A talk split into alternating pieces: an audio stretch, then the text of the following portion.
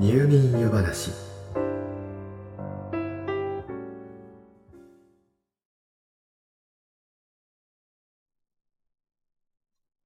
私たちは毎日大量の水を使いますよね。その水は何のために使っているか改めて具体的に思い返してみてください。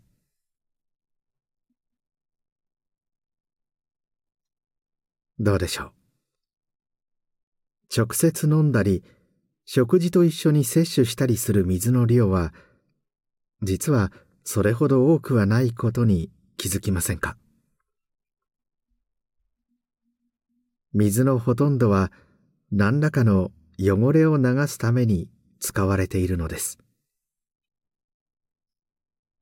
その私たちが汚した水。その後どうなっているんでしょう？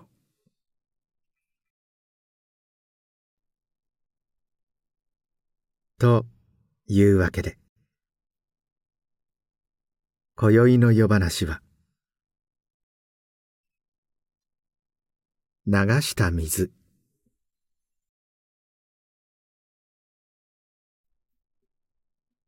朝起きてかなり高い確率で最初にすることといえばそうトイレに行くことだと思います。用を足してしかるべきレバーを倒せばすべては水に流れ何も見えなくなります。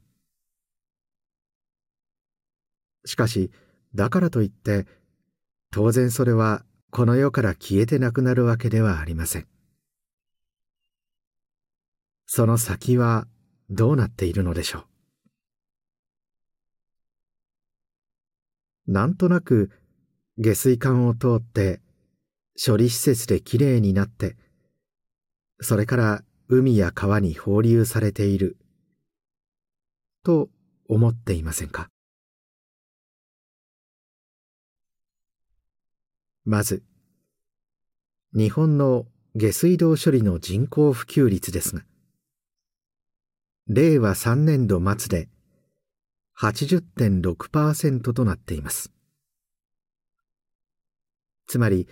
大体日本人の8割ぐらいの人たちが流したものは下水管に流れていきます。ちなみにここで言う流したものというのはトイレだけではなくキッチンやお風呂で流したものなど生活排水全般を指していますので念のため。そしてこの普及率ですが都道府県別に見るとかなりばらつきがあります。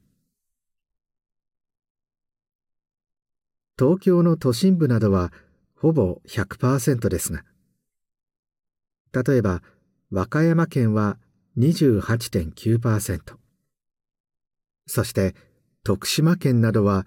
18.7%とかなり低くなっています。しかし下水道の普及率が低いからといってそれではその地域の下水道が整備されていない家庭の生活排水はすべてそのまま海や川に垂れ流しているというわけではもちろんありません。多くは浄化層というものを使っています。浄化層は各家庭や地域のコミュニティごとに設置されていて排水をフィルターやバクテリア薬品などを使って環境に害のないように浄化しています。言うなればパーソナル汚水処理装置ですね。以前はトイレの排水だけを浄化してそれ以外の家庭排水は垂れ流しというところも多かったといいますが最近はすべての排水を処理できる浄化層が増えているそうです。つまりは人口密集地域は下水道で集めてから集中処理するのに対して住居がまばらだったり地形の関係で下水道の設置が困難だったりする場所は各家庭や小さな規模で個別に処理してから流すということのようです。下水道や浄化槽などで何らかの処理をしてから排水している。汚水処理人口普及率は同じく令和3年度末で92.6%だそうです。とこの数字少し気になりませんか？もちろん92%ですから日本のほとんどの家庭排水は適切に処理されてから流されているわけですが。逆に言えば残りのおよそ人口の1割弱の人々。ざっくり1000万人が流した汚水がそのまま川などに流されているということになります。ちょっと恐ろしいですね。これだから田舎は。なんて上から目線でこのお話を聞いていた都会にお住まいのあなた。実は下水道が整備された都心部だから安心とはいきません。下水道には2つの種類があります。家庭などから出る汚水と街中に降った雨水が混ざって一緒になるタイプとならないタイプです。最新のものは汚水と雨水が混ざらないタイプです。勘のいい方はこの時点で問題点に気づかれるかと思いますが古いタイプの下水道の場合大量の雨が降ったらどうなると思いますか？そう。通常であれば下水道から汚水処理場に集められた汚水はフィルターを通したりして処理されてから放流されますが台風や集中豪雨などで下水道に大量の雨水が一気に流れ込んだ場合のんびりと浄化などをしていられません。こうなってはやむを得ません。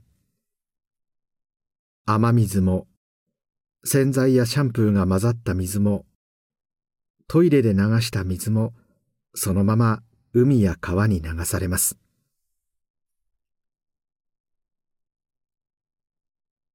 例えば大雨ではない。通常の状態の時。千代田区永田町の国会議事堂のトイレで流した水は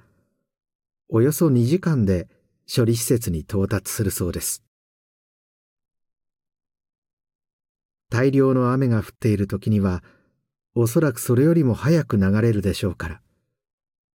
つまりそんな時に国会のトイレですることはほぼリアルタイムで海や川に直接しているのと同じ。ということになってしまいます。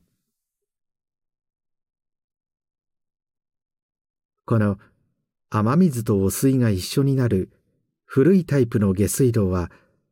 歴史的に早い段階で下水道が整備された地域に多く存在します。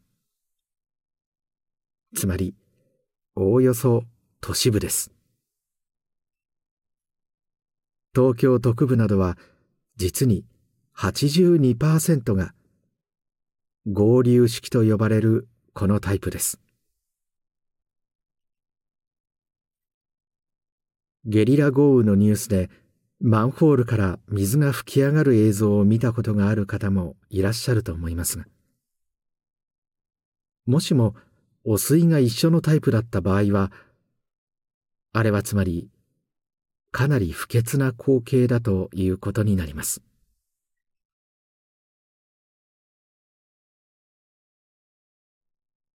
地域により違いはあるかもしれませんが、マンホールの蓋を見れば、その下を通っている下水道がどちらのタイプか見分けられるそうです。雨水専用下水道のマンホールの蓋には、雨や薄いの文字が書かれていて穴が開いています。この穴は空気を逃がして蓋の吹き上がりを防ぐためのものです。一方家庭排水が流れている下水道のマンホールの蓋には大抵「汚水」の表記があります。そのうち吹き上がり防止の穴が開いているタイプは従来の雨水が合流するタイプです。逆に穴が開いていないタイプは雨水が合流しない汚水専用ということになります。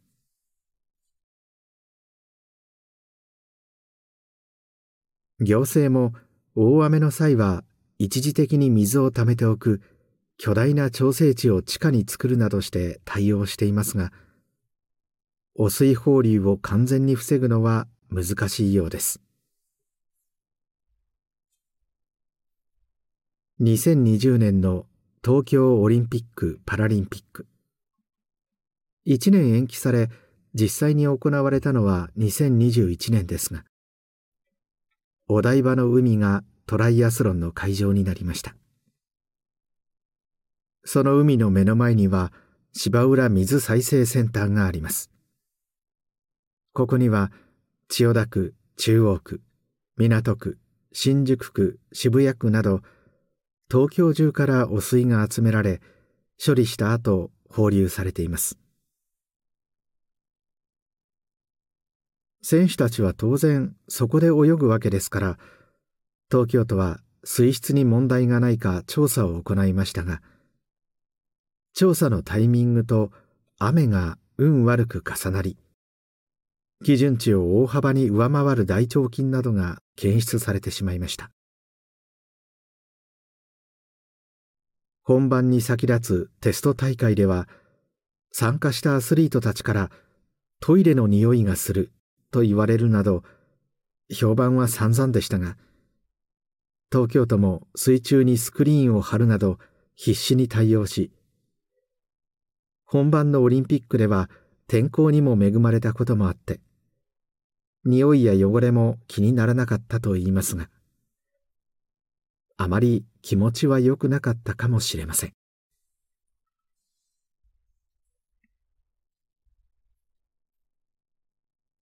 日本は昔から水に恵まれてきました。争いごとやいさかいは最後には水に流し身の汚れはみそぎによって洗い流し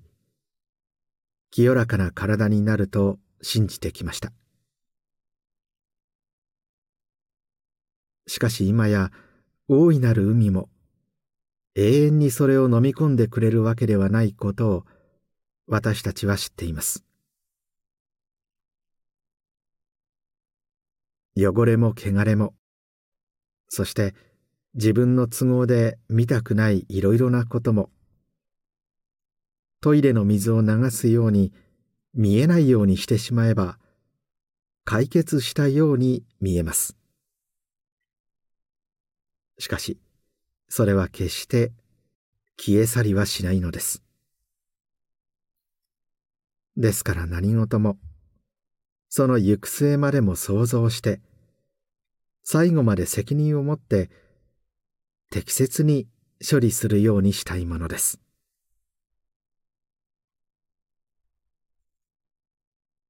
そうしないといつの日か。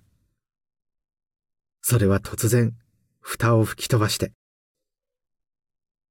天高く吹き上がることになるかもしれません。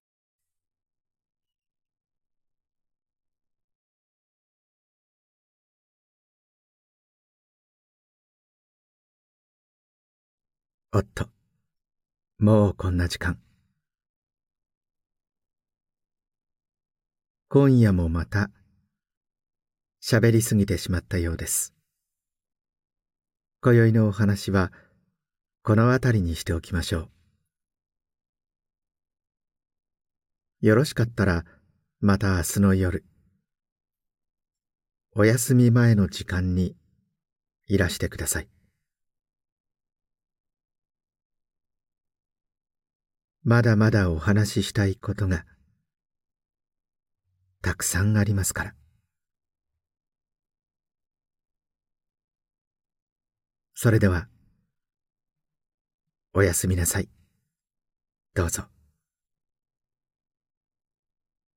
良い夢を。